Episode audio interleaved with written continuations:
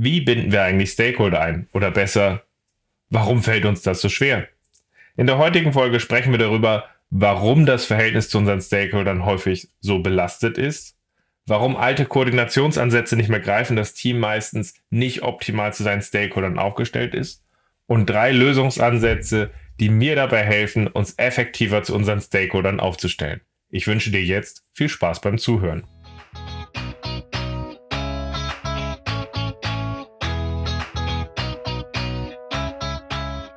Scrum ist einfach zu verstehen. Die Krux liegt in der Anwendung für deine Zwecke in deinem Kontext. Der Podcast Scrum Meistern gibt dir dazu Tipps und Anregungen. Moin Moin, heute sprechen wir darüber, warum wir uns so schwer tun, Stakeholder effektiv einzubinden. Schön, dass du dabei bist. Mein Name ist Ralf Kruse. Ich helfe Organisationen durch Training und Coaching agile Herangehensweisen effektiv zu nutzen und das ohne Dogma und Methoden als Selbstzweck. Und genauso möchte ich heute mit dir auch diese Herausforderung aufarbeiten. Also mal ehrlich, verfluchst du nicht auch manchmal euer Umfeld und eure Stakeholder? Sind sie dir ein bisschen fremd, ein bisschen komisch? Wenn das so ist, dann geht's dir wie vielen Umgebungen.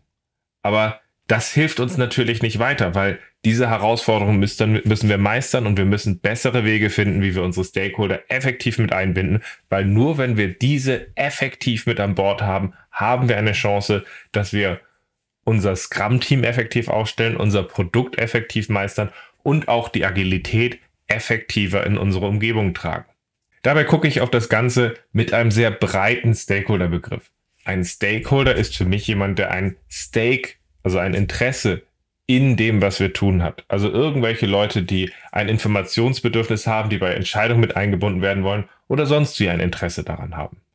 Gerade in IT-Teams haben wir eher ein belastetes Verhältnis oder ein Nichtverhältnis über Jahre, wenn nicht Jahrzehnte aufgebaut, warum wir uns schwer tun, mit unserem Umfeld dort effektiver zu agieren. Und es ist immer wieder spannend, sich auch erstmal klar zu machen, wie haben wir das Ganze eigentlich erstmal hingekriegt. Ich meine, da muss man sich erstmal klar machen, dass wir in vielen Umgebungen sehr unbedarft agiert haben und plötzlich einfach auch sehr spät festgestellt haben, hey, unsere, unser Vorhaben läuft aus seinem Budget raus und dann kommt ein Stakeholder auf uns und sagt, sagen wir dann, hey, wenn du noch was haben willst, ist äh, das Budget ist alle, du musst uns jetzt mehr Geld geben. Ach, du hast keins mehr. Ja, dann wird's jetzt schwierig. Ach ja, dein Termin, den du morgen hattest, ja, den schaffen wir auch nicht. Überraschung. Und komischerweise sorgt dieses Verhalten nicht gerade dazu, dass die Leute begeistert sind und sich über die Interaktion mit einer solchen Einheit zu freuen. Zusätzlich ist es auch noch so, dass wir häufig so agieren, dass wir eine Erwartung haben an unser Umfeld, was sie uns an Informationen zuliefern müssen, wo wir sagen, erst wenn ihr das endlich mal schafft, uns ordentlich diese Anforderungen zuzuliefern, dann können wir euch helfen. Ach so, ihr tut euch damit schwer? Ja, dann gebt euch einfach mal mehr Mühe. Ach, ihr könnt noch keine Technologie oder ihr könnt uns das, das und das nicht perfekt liefern. Ja, kommt wieder, wenn ihr es könnt. Unsere Tür steht immer offen, aber bitte nur mit sauberen Anforderungen. Dass das Umfeld durch solche Forderungen erstmal überfordert ist und wir auch eine riesige Chance vertun, als proaktiver Lösungsanbieter diese Leute effektiv mit einzubinden und ihnen zu helfen und dabei noch mehr als Profis wahrgenommen zu werden, als irgendwie arrogante Türsteher, die einfach sie nur wegschubsen und ihrer Hilflosigkeit alleine lassen. Das fällt vielen an dieser Situation nicht auf und trägt auch weiter nicht unbedingt dazu bei, dass das Verhältnis besser wird. Und zu guter Letzt kommt es häufig dazu, dass wir sehr hochtrabend in der Sprache, die wir Tag ein, Tag aus in unserem Scrum-Team technisch benutzen, die anderen einfach abhängen. Und einfach so über ihre Köpfe wegreden, dass wir sagen, ach so, ja, da müsstet ihr mal ein bisschen Informatik nachziehen. Da müsstet ihr mal ein bisschen mehr stärken, stärker lernen, wie das hier mit der Technologie geht. Also da können wir uns jetzt nicht einstellen. Anstelle wie ein ganz normaler Handwerker zu lernen, sein Umfeld, seinen Kunden profunder abzuholen und mit ihnen in ihrer Sprache zu sprechen und das Ganze einzuordnen, dabei zu helfen, dass das geht, reden wir über die Köpfe weg und lassen die Leute einfach dumm aussehen. Und das endet nie gut. Das führt weiter im Zusammenspiel zu einem Nichtverhältnis. Natürlich haben wir auch Probleme und Herausforderungen durch schwierige Stakeholder, keine Frage. Aber dass wir irgendwie widersprüchliche Anforderungen von irgendwelchen Stakeholdern haben. Da ist meine Erwartung, dass wir uns als ein richtig gutes Scrum-Team auch dazu aufstellen und den Leuten helfen, diese Widersprüche aufzuzeigen, um mit ihnen daran zu arbeiten, dass wir zu einem konsistenten, guten Produkt kommen. So gesehen sehe ich da ganz klar auch immer uns aus dem Scrum-Team in der Bringschuld, ähm, hier eine Umgebung aufzubauen, wo wir auf diese Leute zugehen und diese Schritt für Schritt mit einbinden. Wir müssen letztlich Wege finden, wie wir aus diesem Nichtverhältnis, was wir über Jahre oder Jahrzehnte aufgebaut haben, einen Zugang finden, wie wir zusammen mit diesen Stakeholder unser Produkt proaktiv und gut gestalten können. Und genau da liegt auch die Chance in der Entwicklung guter Produkte, weil wenn wir es schaffen, diesen Zugang besser aufzubauen, dann wird nicht nur das Produkt besser, sondern wir schaffen es auch, unser Standing in der Organisation zu verbessern und tatsächlich auch Agilität aus diesem guten Vorbild und dieser guten Zusammenarbeit weiter in die Organisation zu tragen. Aber genau dazu sind wir in den meisten Fällen überhaupt nicht aufgestellt. Warum sind wir dazu nicht aufgestellt? Naja, alte Koordinationsansätze, wo so zentrale Leute alle Informationen zusammentragen und sagen, ich steuere das mal auf, die fallen in einer guten Scrum-Umgebung ja eigentlich weg, weil wir halt eben diese verteilte Verantwortung dabei schaffen wollen und gucken wollen, wie wir aus der effektiv agieren.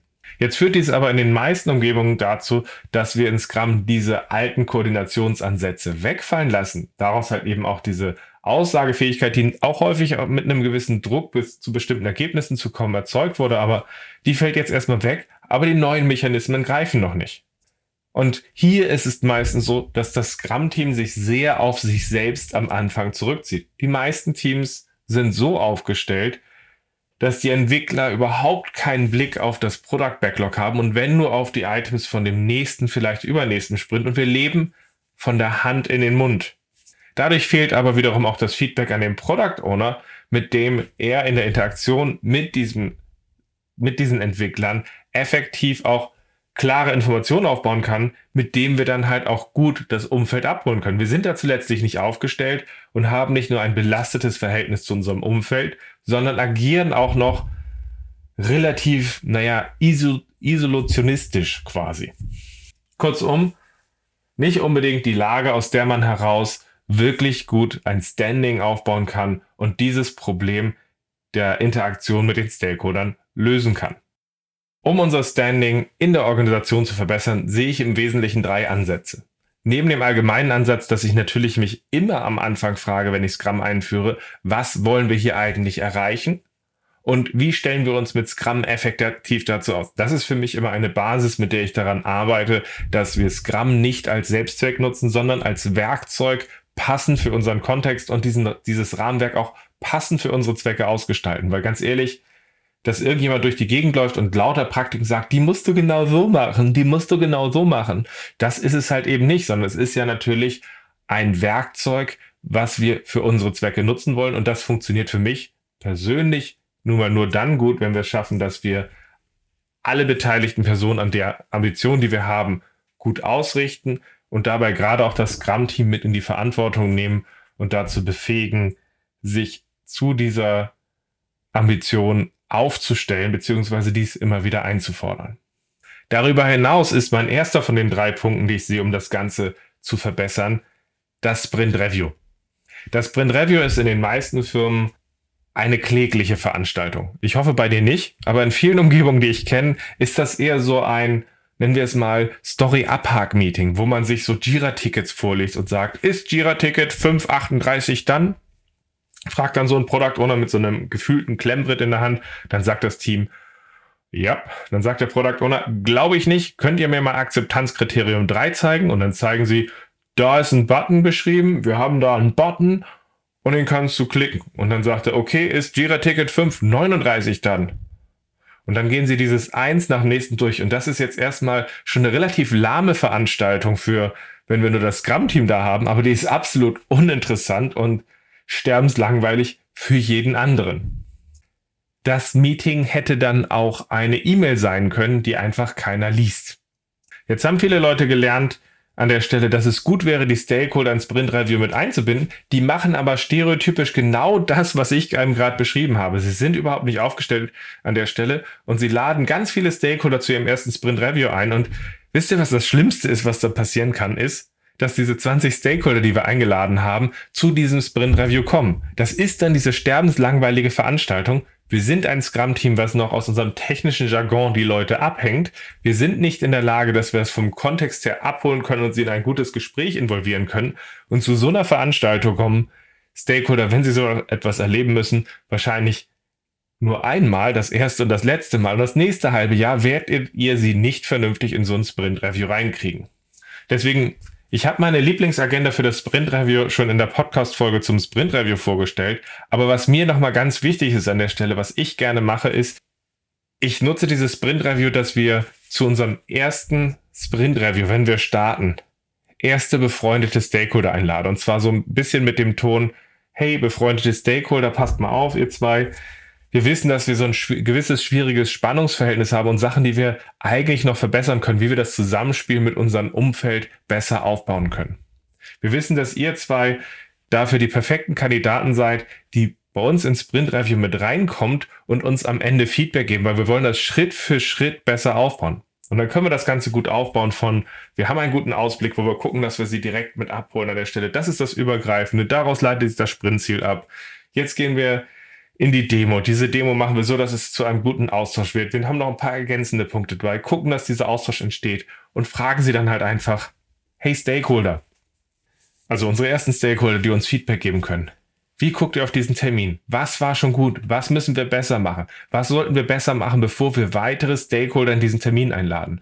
Und dann sind wir in der Lage, dass wir sukzessive aus diesem Feedback, was wir von unseren ersten Stakeholdern kriegen, diesen Termin verbessern und diesen Termin besser strukturieren in einer Art und Weise, mit der wir dann auch in der Lage sind, zu den richtigen Stakeholdern, zu den kritischen Stakeholdern besser zu agieren. Und so kommen wir dann zu einem, einer passenden Ausgestaltung von diesem Termin für uns und gucken auch sukzessive dabei, welche Stakeholder müssen wir noch einbinden. Das hat sich zumindest als Vorgehen für mich bewährt und eigentlich in den meisten Fällen, wo man sehr früh sehr breit Stakeholder eingeladen hat, war dieses diese ganze Problemstellung, die ich am Anfang dargestellt habe, sehr präsent. Aber vor allem, man war überhaupt nicht aufgestellt, das anders zu machen und hat damit kein Vertrauen geschaffen. So gesehen, Schlüssel 1, das Sprint Review und das Sprint Review sukzessiv aus dem Feedback erster Stakeholder aufbauen. Zweiter Baustein, die frühe Einbindung der Entwickler in unser Product Backlog. Ich sehe es ja immer wieder, dass Product Owner für sich alleine so agieren, als ob sie in der frühen Phase besser alles alleine vorbereiten oder nur mit ein paar Lead-Technologen aus dem Team sprechen und mit denen so im kleinen Kreis rumklüngeln und etwas aufarbeiten. Meistens ist genau das nicht ausreichend belastbar, um mit dem Umfeld zu agieren. In der Breite der Entwickler werden halt eben auch viele unterschiedliche Risiken gesehen, die darüber nicht zum Tragen kommen. Genau aus dem Grund ist es mir wichtig, dass ich die Entwickler auch schon früh bei sehr groben Items im Backlog mit einbinde. Dazu nutze ich beispielsweise agiles Schätzen, wie ich es in der Podcast-Folge zum agilen Schätzen dargestellt habe, in einer Art und Weise, dass man sehr früh sehr grobe Items schätzt und zwar nicht zwingend, damit die Schätzung wirklich gut ist, sondern vor allem damit wir eine Einladung haben, sehr fokussiert auch mit einem ganzen Scrum-Team in einem guten Dialog zu kommen, wo man die wesentlichen Kernfragen klären kann. Stellt euch also mal vor, dass wir uns an der Stelle so aufstellen, dass ein Product Owner sehr frühe strategische Items für das nächste Quartal, für das nächste Jahr, die riesig sind, mit zum, zu den Entwicklern nehmen kann und im Refinement vorstellen kann. Er kommt auf die zu und kann in zehn Minuten ein solches großes, monströses Thema mit dem Team einmal durchdiskutieren an der Stelle, wesentliche fünf Fragen zur Klärung mitnehmen an der Stelle, die wichtig sind, dass wir die proaktiv und früh klären an der Stelle und wir können früh schon wesentliche Risiken mit eingrenzen an der Stelle, die beispielsweise in Splitting einfließen. Wenn wir solche Informationen innerhalb einer Woche haben, dann kann natürlich ein Product Owner sehr viel früher auch in den Dialog treten mit dem Umfeld, in die Klärung gehen dabei, was hier noch an Themen bei mit einfließt, während in vielen anderen Umgebungen man so agiert, dass sehr große strategische Items einfließen, irgendwas hingeklüngelt wird, irgendwelche Zahlen dran gewürfelt werden oder das einfach still ins Backlog abgelegt wird. Und weil das da monatelang drin rumliegt und reift wie ein guter Wein, glaubt doch tatsächlich das Umfeld, das hat das Scrum-Team schon zugesagt. Und die sind dann sehr überrascht, dass wenn man sich das kurz vor dem Sprint anguckt und sagt, Überraschung, das kriegen wir so nicht hin, dass alle ein wenig enttäuscht sind. Je früher man diesen Dialog dabei sucht, umso besser, umso formbarer sind auch die äh, Ansprüche, die dort gestellt werden, die Ideen, die Anforderungen, die dort zum Tragen kommen, wie wir das Ganze gut ausgestalten können. Und genauso können wir aus diesem frühen Schätzen, aus diesem frühen Dialog natürlich auch passende Ideen ableiten, wie wir das Ganze aufsplitten.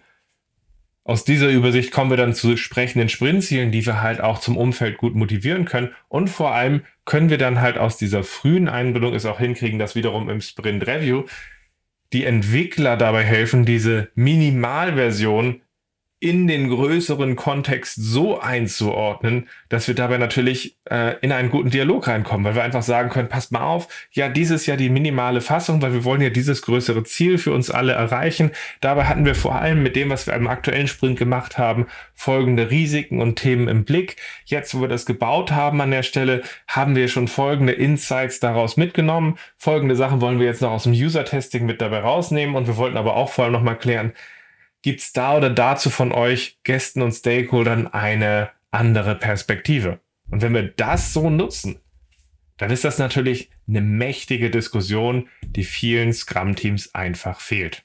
Deswegen ist mein zweiter Schlüssel, um Stakeholder effektiv mit einzubinden, eine aktive, frühe Einbindung der Entwickler auch bei frühen Items und in der Gestaltung des Product Backlogs, aus dem heraus wir ein besseres Standing zu unserem Umfeld haben und einen anderen Level an Interaktion erreichen können. Baustein Nummer drei: Weil wir häufig keine gute Übersicht von den Stakeholdern haben in den Umgebungen, mit denen ich arbeite, ist eine meiner Lieblingsübungen, dass ich einfach mal ins Brainstorming recht früh gehe, wenn wir starten eine Stakeholder Map zu erstellen. Das ist bei mir gar nicht so hochtrabend, sondern das ist am Anfang vor allem einfach erstmal ein Brainstorming. Okay, welche Stakeholder nach meinem weit gefassten Stakeholder-Begriff haben wir eigentlich? Da stelle ich mich mit allen Beteiligten aus dem Scrum-Team und vielleicht auch einigen Gästen zusammen und wir sammeln einfach mal zusammen, wen haben wir da? Und bringen das Ganze danach in eine gewisse strukturierte Sicht dabei. Okay, wer ist in der täglichen Interaktion? Wer ist weiter nach außen? Wo sind die Entscheider? Und wie sehen die Ketten aus, wie die Leute im Zusammenspiel dort agieren. Das aus dem Brainstorming relativ locker sowas zu erzeugen, schafft natürlich ein sehr umfassendes Bild an der Stelle, wen es dort alles so gibt. Das ist ein bisschen was anderes als diese Stakeholder-Betrachtung, Leuten zu sagen, du darfst Stakeholder sein, du nicht. Also ich persönlich würde ja niemandem sagen wollen an der Stelle, du darfst kein Stakeholder sein, von irgendeiner lustigen Rollendefinition her, weil ein Stakeholder ist jemand, der ein Interesse in dem hat, was wir tun, das würde ich keinem absprechen wollen. Aber zurück zu dem Ansatz. Wenn ich diese Übersicht habe, welche Stakeholder es gibt und wir dieses relativ gut strukturiert haben, dann kann man natürlich daraus auch die Frage stellen, markiert mir mal die kritischen Stakeholder, zu denen wir aufgestellt sein wollen. Markiert mir mal die Stakeholder, die wir häufig vergessen und die uns sehr spät aufs Dach steigen. Und dann können wir wieder zurückgehen an der Stelle zu sagen, okay, wie sind wir als Scrum-Team mit unserem Product Backlog und unserer Product Ownership aufgestellt, diese Leute mit abzuholen und wie sind wir gerade im Sprint Review aufgestellt, diese Interaktion anzutriggern, um dabei einen Schritt nach vorne zu machen. Deswegen ist das für mich ein wichtiger Schritt, früh eine gute Übersicht zu verschaffen, welche Stakeholder es gibt, welche kritisch sind und dann Schritt für Schritt daran zu arbeiten, wie wir uns besser zu diesen aufstellen. Und das sind so meine drei bewährtesten Ansatzpunkte, um mich besser zu Stakeholdern aufstellen zu können. Aber du kannst mir natürlich gerne über LinkedIn später schreiben, welche Ansätze du benutzt an der Stelle und welche für dich noch besonders wichtig sind dafür, dass wir besser im Umfeld, mit unserem Umfeld und unseren, unseren Stakeholdern interagieren können. Ich bin da halt sehr gespannt auch zu hören, was du da noch an Ansätzen hast. Das waren ja erstmal nur die, die sich wiederkehrend immer wieder bei mir angeboten haben und zumindest aus meiner Sicht sehr starke Abhilfe geschaffen haben. Grundsätzlich fehlt mir aber in vielen Umgebungen halt auch ein Gefühl, dass man sich bewusst macht an der Stelle von dem, was wir am Anfang besprochen hatten, wie stark dieses Nichtverhältnis in vielen Umgebungen geschaffen wurden, weil die Umgebungen sehr, einzelne Bereiche sehr stark auseinandergezogen wurden und wir jetzt in quasi Co-Creation uns aufstellen wollen, das zusammenzuschaffen und man auch, glaube ich, auch einfach erstmal anerkennen muss, was für eine Herausforderung das ist, sich dazu besser aufzustellen und genauso auch sich bewusst zu machen, dass wir in Scrum-Teams sehr häufig den Punkt haben, dass Teams eher sich so als Insel versuchen abzuschotten, zu sagen, das darf nicht in diesem Sprint, anstelle zu sagen, wie schaffen wir es, eine gute Umgebung zu schaffen, in der wir gemeinsam das Produkt gestalten. So gesehen, ich hoffe, du hast aus dieser Folge so den einen oder anderen Impuls mitgenommen. Ich bin gespannt von dir zu hören, was du in diesen Bereichen an Ansätzen benutzt. Und ansonsten hören wir uns in der nächsten Folge.